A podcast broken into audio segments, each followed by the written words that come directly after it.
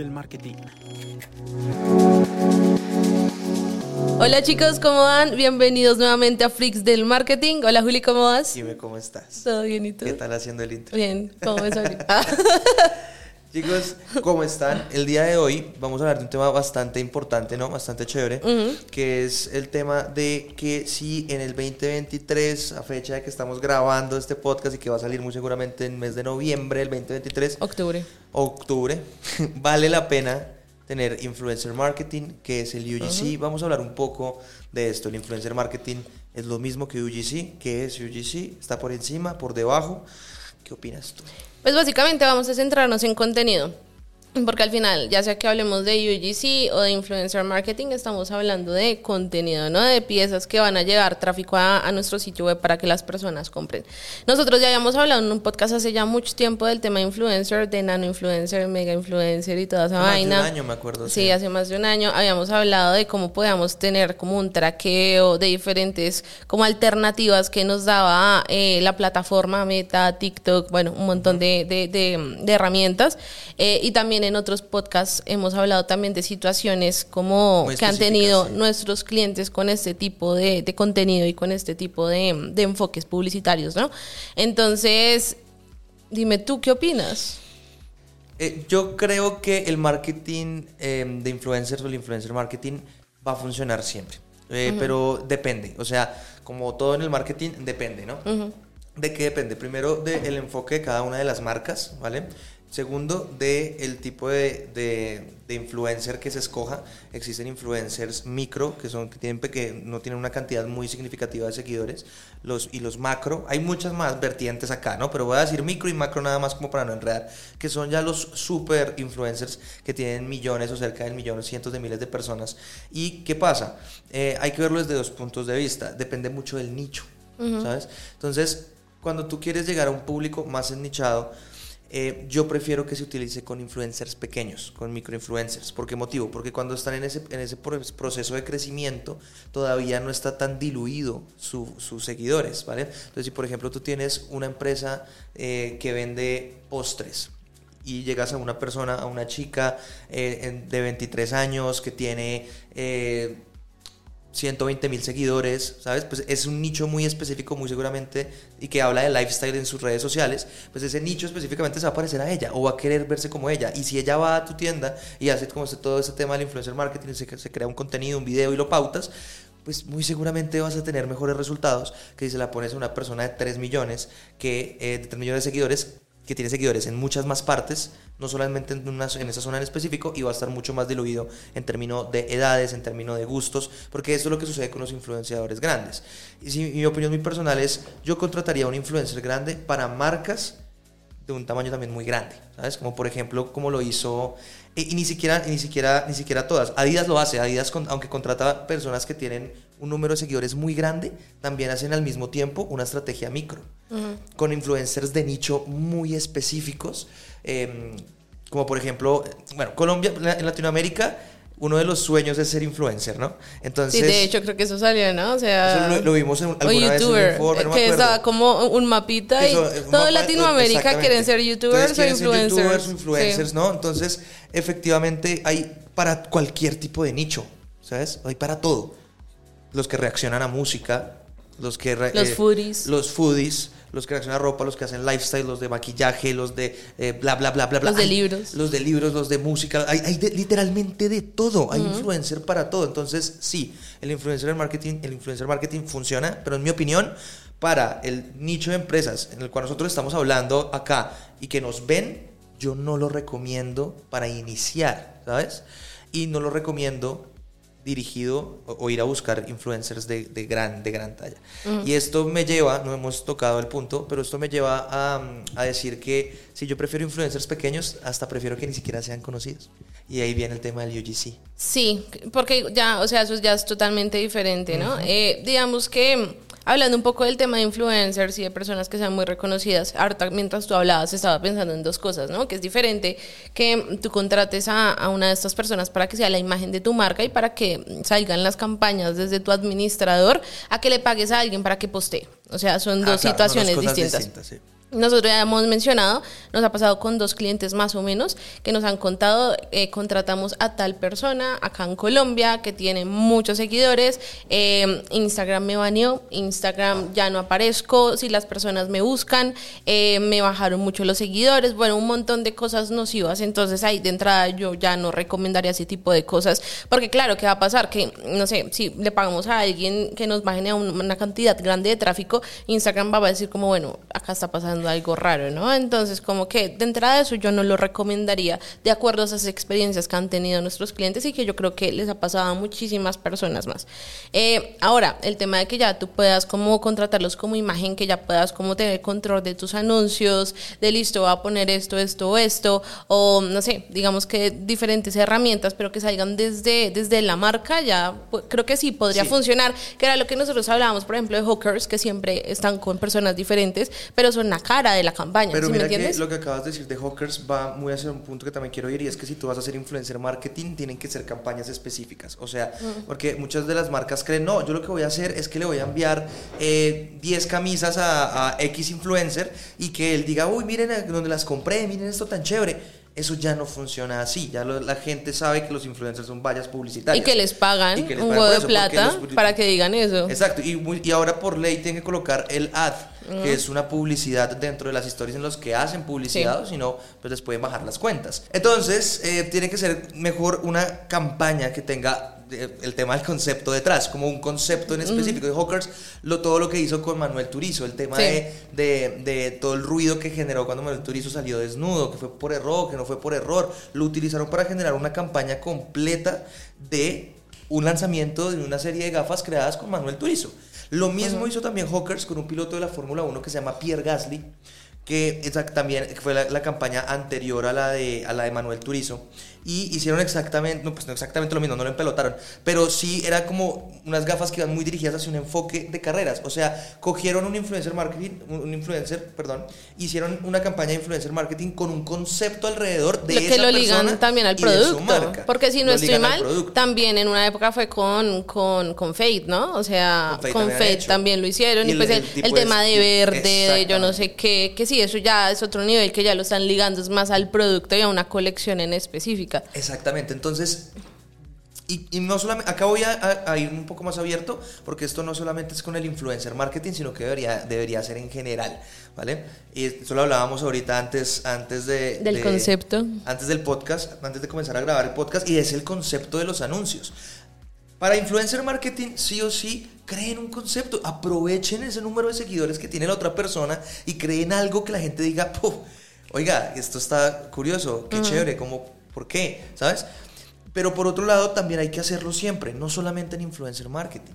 Todos los anuncios tienen que tener un concepto. O sea, crear campañas no es solamente montar las campañas en Meta, como ya sabemos, y acá hemos hablado un montón de eso. Meta es un canal. Facebook Business, eh, Instagram son canales por donde nosotros ponemos las campañas publicitarias, que por supuesto el saber hacerlo, las optimizaciones, obviamente eso es lo que va a hacer a largo plazo que funcione, pero tener como un concepto le va a dar más identidad, no solamente como a la campaña, sino a la marca en general, ¿no? Y ahí yo sé que he, votado esta marca siempre como referente, pero es que a mí me encanta, que es para mí una de las mejores marcas eh, de ropa urbana en Colombia, que se llama With Green. With Green. Ellos tienen un concepto en cada lanzamiento y en cada campaña que hacen muy específico. Entonces tú sabes, no, sacaron una colección de hongos. No me acuerdo cómo era el nombre de la colección, pero todo lo que hicieron alrededor, las sesiones de fotos, los videos, los anuncios iban conectados con la prenda, había como todo una todo todo estaba como rodeado de un solo concepto y eso mismo hay que hacerlo con los influencers, con los influencers. O sea, si tú vas a contratar influencers hay que aprovechar al máximo porque es una entrada de tráfico que antes no tenías y vas y puedes generar un movimiento alrededor de eso. Sabes a mí que me gusta mucho cómo crear contenido, Saruma. Y creo que nosotros ya hemos manejado como creativos en los que él estaba y tiene muy buen rendimiento y además es que el man de verdad como que le mete eso que tú mencionas, no es un video diciendo como, ay, me llegó esto y ya, sino que el man, no sé, como que probaba el producto, pero metiéndole como esa parte como conceptual, pero también slash pain point que tienen las personas, o sea, como que lo combina muy bien. Esos fueron anuncios de una marca de joyería colombiana que se llama Nero. Eh, y los hacía Saruma, que Saruma es un influencer, es un influencer colombiano, pero y, acá me das, me das paso a hablar de esto, y es que también a la hora de escoger con qué influencer trabajan, miren qué tipo de contenido ya ha hecho. No solamente pídanle las métricas, que obviamente hay que pedírselas, son súper importantes, hay que revisarlas, sino también ver qué otro tipo de anuncios ha realizado, porque los creadores de contenido los influencers se tienen que o se han tenido que ir especializando en la creación de contenido de calidad, porque es que los anuncios no son solamente poner una cara y vender, tiene que haber un concepto, tiene que haber una idea detrás de. Y Saruma, que es este, este influencer, eh, lo que hizo, el video me acuerdo mucho, lo, voy a tratar como de explicar un poco para, para que quede, él cogió eh, se supone que son indestructibles, que no se oxidan las, las joyas de esta marca. Entonces lo que él hizo fue coger una de las joyas y la, la, tiraba, se volteaba y la tiraba contra la pared durísimo. Y entonces estaba con otra persona, ¿y por qué hizo eso? Y el man decía, no, pues porque esto se puede hacer con este producto, porque es indestructible, porque es anti, bla, bla, bla, bla, bla. ¿Qué anunciazo? Sí, claro, porque lo que hizo fue como revisar un diferencial del producto, porque el man pudo haber dicho, me llegó esto y está una chimba y ya. Miren lo que, me enviaron de enero me queda súper chévere y eso sí, ya, y ya. no funciona Entonces, como que ahí tú te das cuenta que ese man de verdad como que se tomó el tiempo para hacer un proceso de brief, para revisar listo cuáles son los diferenciales y a partir de qué diferencial o de qué tipo de información puedo empezar a generar este contenido, porque igual, o sea, como que él no fue el único, o sea, habían otros influencers, pero él es el que más destacado. eso es importante, sí, esta marca de hecho todavía maneja influencers, ya, em, pero en ese momento, cuando estaba Saruma y competía con otros influenciadores, otros influenciadores mucho más grandes que Saruma, o sea, estamos hablando de que Saruma en ese momento debería tener un millón de seguidores, tal vez. No, ni idea. Igual muy grande, estoy como suponiendo. Pero el otro, con el que, que también estaba compitiendo en los anuncios, ese influenciador tenía más de 8 millones de seguidores. O sea, una locura, un, número gigante. Y vendía más el de Saruma. ¿Por qué? Porque el anuncio del otro influenciador era el tipo únicamente abriendo una caja donde estaban la joyería y se la ponían. Eso no tiene nada, ahí no hay nada. No hay un concepto, no hay un llamado a la acción, no estamos hablando de beneficios, no estamos hablando de características, no estamos hablando de momentos en específico, ¿no? Es simplemente, igual vendió, no voy a decir que no vendió porque sí, y vendió bien, porque obviamente estamos hablando de que las personas quieren ser como los influencers, ¿no? recordemos, recordemos lo que acabamos de decir, en Latinoamérica todo el mundo quiere ser influencer, por eso para muchas personas en estos países ellos son referentes, el cómo se visten, el cómo hablan y lo que hacen y dónde se encuentran. Lo que usan. Para acá son, son referentes, entonces de, por sí va, a funcionar. Pero esto, este ejemplo que estamos dando denota una diferencia muy grande y es que puede funcionar mucho mejor si se hace bien. Si se hace bien y se hace específicamente para vender y no solamente para que vean que tal persona usó tu producto. No, yo siento que es como, mira, acá te mandaron esto para que digas esto, esto y esto y ya, chao. y pues tampoco es así. Entonces, bueno, como para hacer algo, mi, opinión al respecto, influencer marketing, sí, hay que hacerlo, eh, hay que medirlo muy bien, escoger, mirar tu marca mirarla también hacia qué nicho quieres ir o si quieres masificar. Pero yo estoy enamorado del UGC. El UGC, que es, ya lo hemos dicho en podcasts anteriores, pero lo voy a explicar, User Generated Content, contenido, contenido generado por usuarios, debería ser generado por usuarios, pero pues, ajá, a pues no, es, así. o sea, pues ya, ya hay toda una industria, yo creo que ya hemos hablado mucho de Sabana Sánchez, así como de Molly Pittman. De hecho, ojo chicos, esto es importante, de hecho es una oportunidad laboral, existe un puesto que se llama los UGC Creators, que son personas que no son influenciadores, y aquí viene una de las diferencias entre el UGC o UGC y el influencer marketing, no son influenciadores, no son conocidos, no tienen, no tienen muchísimos seguidores, sino que son personas que, como Saruma, hacen un buen contenido, pero sin seguidores. Hacen un contenido que está creado para vender específicamente. Y por eso me gusta tanto el UGC, porque tú estás mostrando que hay gente que ya consume tu producto, y esa persona está diciéndote todas las características como si te lo dijera, como si lo dijeras tú, ¿no? En persona. Pero ¿qué pasa? Como la gente cree más en la opinión, en los reviews, por eso es un sesgo también. Sí, prueba social. La prueba social. Por eso mismo el UGC funciona también y por eso mismo todos los algoritmos y todo el tema de los anuncios en video están teniendo mucho mejor resultado que los anuncios en imagen. Además que ya hemos hablado que con el tema de TikTok como que el consumo de video y el consumo de contenido cada vez es más rápido, entonces obviamente eso presionó a plataformas también como Instagram y Facebook a tener como ese tipo de, contenido, no por nada pues digamos que existe Reels, ¿no? O sea, Reels no salió de Facebook, no salió de la cabeza de Mark Zuckerberg, solo que se dieron cuenta que había una buena oportunidad, que TikTok estaba haciendo algo bien y pues por eso hicieron una réplica, ah, lo adaptaron.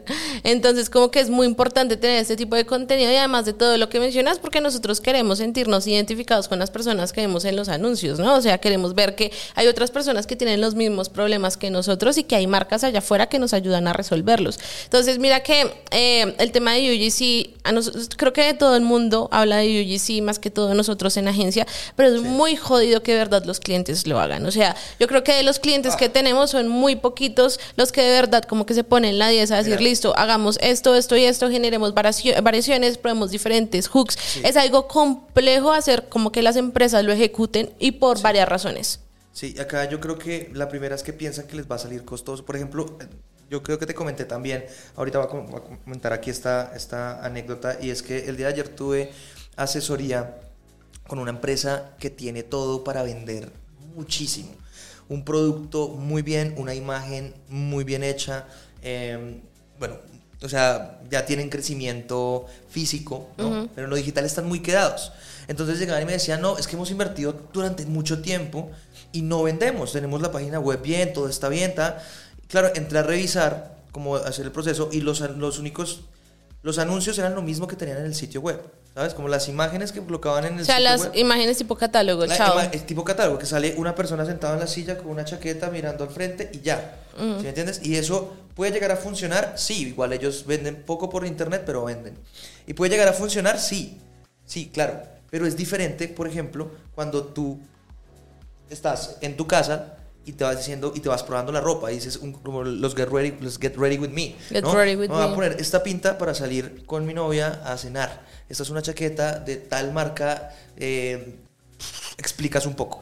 Y ese tipo de anuncio va a generar más conexión porque nosotros compramos, como ya lo hemos dicho siempre, de manera emocional y nos queremos identificar en un espacio, en un momento. Entonces lo que yo le decía al cliente ayer era, cuando la gente te vea, cuando la gente vea los anuncios, yo necesito que es que ellos se identifiquen en ese lugar, en ese espacio. O sea, yo quiero que también salir con mi novia con esa chaqueta. pero Si, no lo si no lo decimos, si no lo comunicamos, si no hay otra persona que se lo comunique a los potenciales clientes, no vamos a hacer nada. Al finalizar, lo que sucedió con todo es que vimos muchísimos referentes. Por ejemplo, si quieren ver referentes de, de anuncios de UGC muy buenos y están en el negocio de la moda, de la moda, eh, hay una marca en Colombia eh, y en México que se llama Armatura. Armatura, eh, ¿dónde pueden ver estos referentes? En Ads Library. En Ads Library, en Meta y en, TikTok. Library también. Y también se puede en Pinterest, ah, por si acaso. ellos hacen un contenido UGC muy bueno. Tienen muchísimos anuncios, no todos son UGC. No todos los anuncios tienen que ser UGC, pero los que son específicamente eh, los que hacen ahí son muy buenos. Existe otra marca también para moda femenina específicamente que se llama Alojas, que es una marca española. Esos son los mejores anuncios sí que yo he visto, los hace esa marca. Venden, ellos, esa marca vende mm, zapatos y bolsos, pero es que es una locura. Es una locura. Entonces, eh, ¿qué pasó? O sea, como para, para eh, terminar con eso, después de ver todos los referentes, el cliente me dijo, duele que a uno le digan como ese tipo de cosas como no tienes un contenido para vender, tienes un gran producto pero no tienes un contenido para vender porque la gente cree que cualquier foto funciona para vender, que cualquier imagen funciona para vender y no, si no comunica no te vende. No, además yo creo que yo siempre menciono eso en, en, los talleres o en las asesorías y es que hace años sí se podía, o sea, hace años, tú ponías, no sé, tú, tú usabas una imagen que tenía fondo blanco y el producto se veía una mierda y vendía. ¿Por qué? Porque el algoritmo estaba diseñado para que el anunciante vendiera. Pero recuerden que el algoritmo en la última actualización tiene una parte muy enfocada en user experience. Y cómo determina Facebook User Experience en el consumo de video, en los CTRs, que recuerden que es básicamente el porcentaje de personas que dan clic sobre las impresiones. Así se da cuenta Facebook como listo, la persona sí está consumiendo el video es porque es de calidad, porque la persona está consumiendo la plataforma, así es el negocio de Facebook. Y eso quiere decir que lo están haciendo bien y si tiene un componente de venta, listo, miremos, o sea, entreguémoslo más, bajemos los costos. Entonces, como que eso es súper importante creo que ahorita tú me decías del mismo caso, como que, y eso me ha pasado también con clientes que me dicen, no, porque no me gusta ese tipo de contenido, porque siento que no va con mi marca. Ese es un error terrible si quieres vender. O sea, yo no te estoy diciendo publica esto en tu feed, sino que es parte de una estrategia. no dañar tu, o sea, es una prueba, es un testeo. Tú tienes que probar diferentes formas para vender, para intentar conectar. ¿Sabes? Es, y, este cliente tenía ese, ese punto, ¿no? Y él, ¿sabes cuándo dijo, no, ya, vamos a cambiar la estrategia?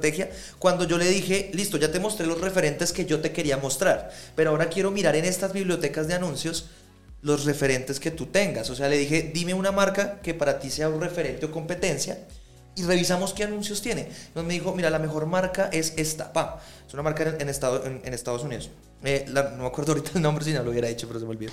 Y lo revis entramos a revisar 950 anuncios, o sea, una marca gigante, ¿no? Que invierte mucho y miles de dólares seguramente. Y unos anuncios de UGC. Claro. Y una marca súper, o sea, con un, un, valor por producto muy alto. Creo que una chaqueta costaba como 600, 700 dólares.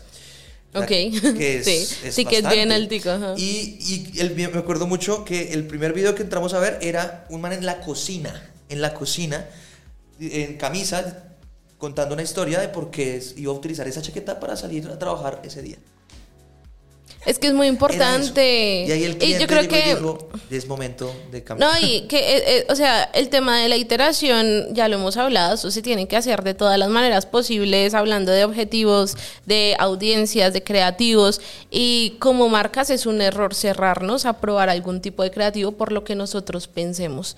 Y acá traigo a colación un comentario que tú hiciste en un taller que me gustó mucho. Estábamos hablando de mensajes y que tú, que fue lo que dijiste, como, o sea, tú dijiste como que la percepción no era ración. O sea, no me acuerdo muy bien cómo lo dijiste en, específico. Eh, yo ahí lo que dije es que porque la persona me dijo que sentía. Sí, ya me acordé, sí, sí, sentía. Yo le dije el sentimiento no es un dato. Exactamente, y eso es real. Entonces, esa vaina de e, este anuncio no me gusta, sí, pues no te gusta, pero está vendiendo. Entonces, listo, dime, o sea, hacemos lo que, desactivo lo que no te gusta o vendemos, ¿sí? Porque son dos cosas diferentes. también siento que los, las marcas tienen que llegar como a un punto de equilibrio en el que digan como, vale, yo quiero mostrar mi marca de una manera bonita, pero si hay cosas que están vendiendo que yo no estoy haciendo, acoplarlas, ¿sabes? Como hacer el testeo, listo, perfecto, porque también entiendo el punto de vista de los empresarios, es como, si esa vaina a mí no me gusta, ¿por qué le va a gustar a la, a la gente? Pero eso es y vuelve el ego, o sea... el ego del emprendedor, ¿no? Es como, es que si a mí me gusta, todo el mundo le va a gustar. Pues eh, pana, tú creciste con, con unas, unos pensamientos y unas, eh,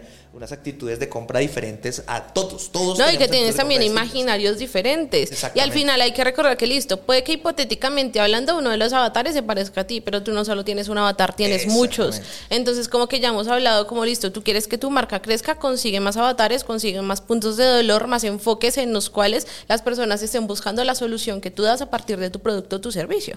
Entonces como que sí es, es bien importante ese tema de probar UGC, de no cerrarnos a, de verdad como eh, probar estos formatos de video que están dando muy buenos resultados.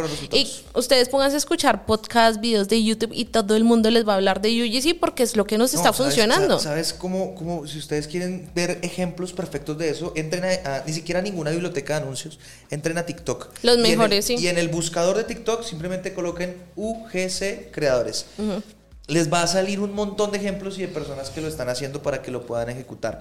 Yo, hoy, en este momento, para una empresa que tiene un presupuesto no tan alto, por, no, tan, no tan grande de pauta, por debajo de los mil, mil quinientos dólares de inversión mensual, yo no recomiendo hacer influencer marketing. No. A no ser que no lo, que no lo tengas que pagar, por supuesto. Si lo tienes que pagar, no. Si es por trueque, no lo hagas. Si, si es por trueque, hazlo. Si lo tienes que pagar, no lo hagas. Más bien, entra a TikTok contacta a estas personas que son creadores de contenido UGC, porque van a ser personas que saben hacer contenido para vender, porque cobran para eso. Y crea anuncios. No tienes que contratar una agencia que te haga contenido, no tienes que contratar nada, no tienes que contratar fotógrafo, no tienes que contratar, no tienes que comprar eh, la mejor cámara o el último celular que tenga la mejor cámara. Sencillamente entras ahí, buscas, pagas envías el producto y te devuelven el video. No, y ya hay plataformas que básicamente como que la propuesta de valor es conectar empresas con creadores de, contenido, porque creador de contenido es diferente a, influencer, ¿no?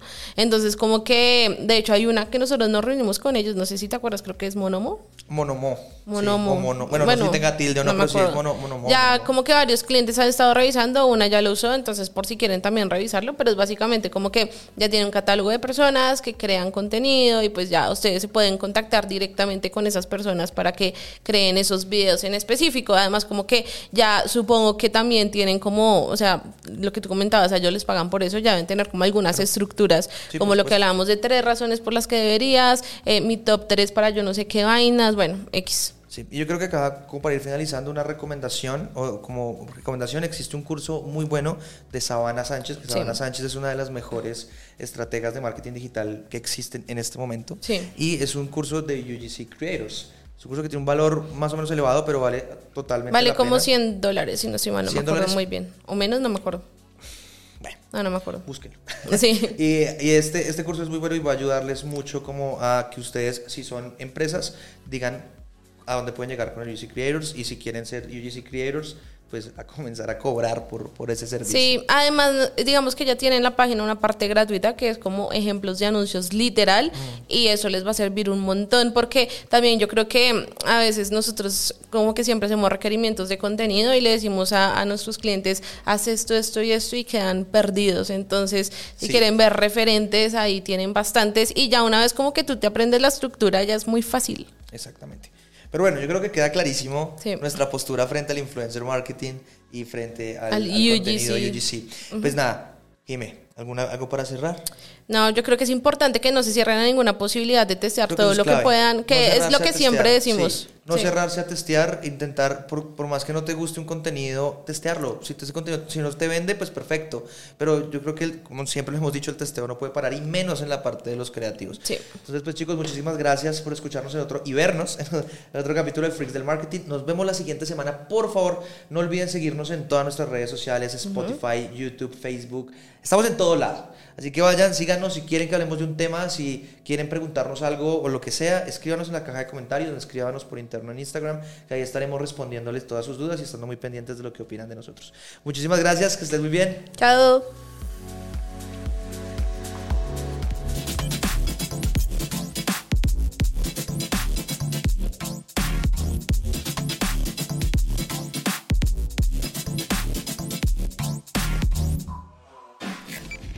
Freaks del marketing.